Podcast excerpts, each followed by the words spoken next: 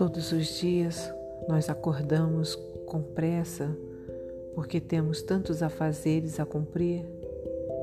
Então, vamos começar o dia com uma pequena palavra de Deus para nós?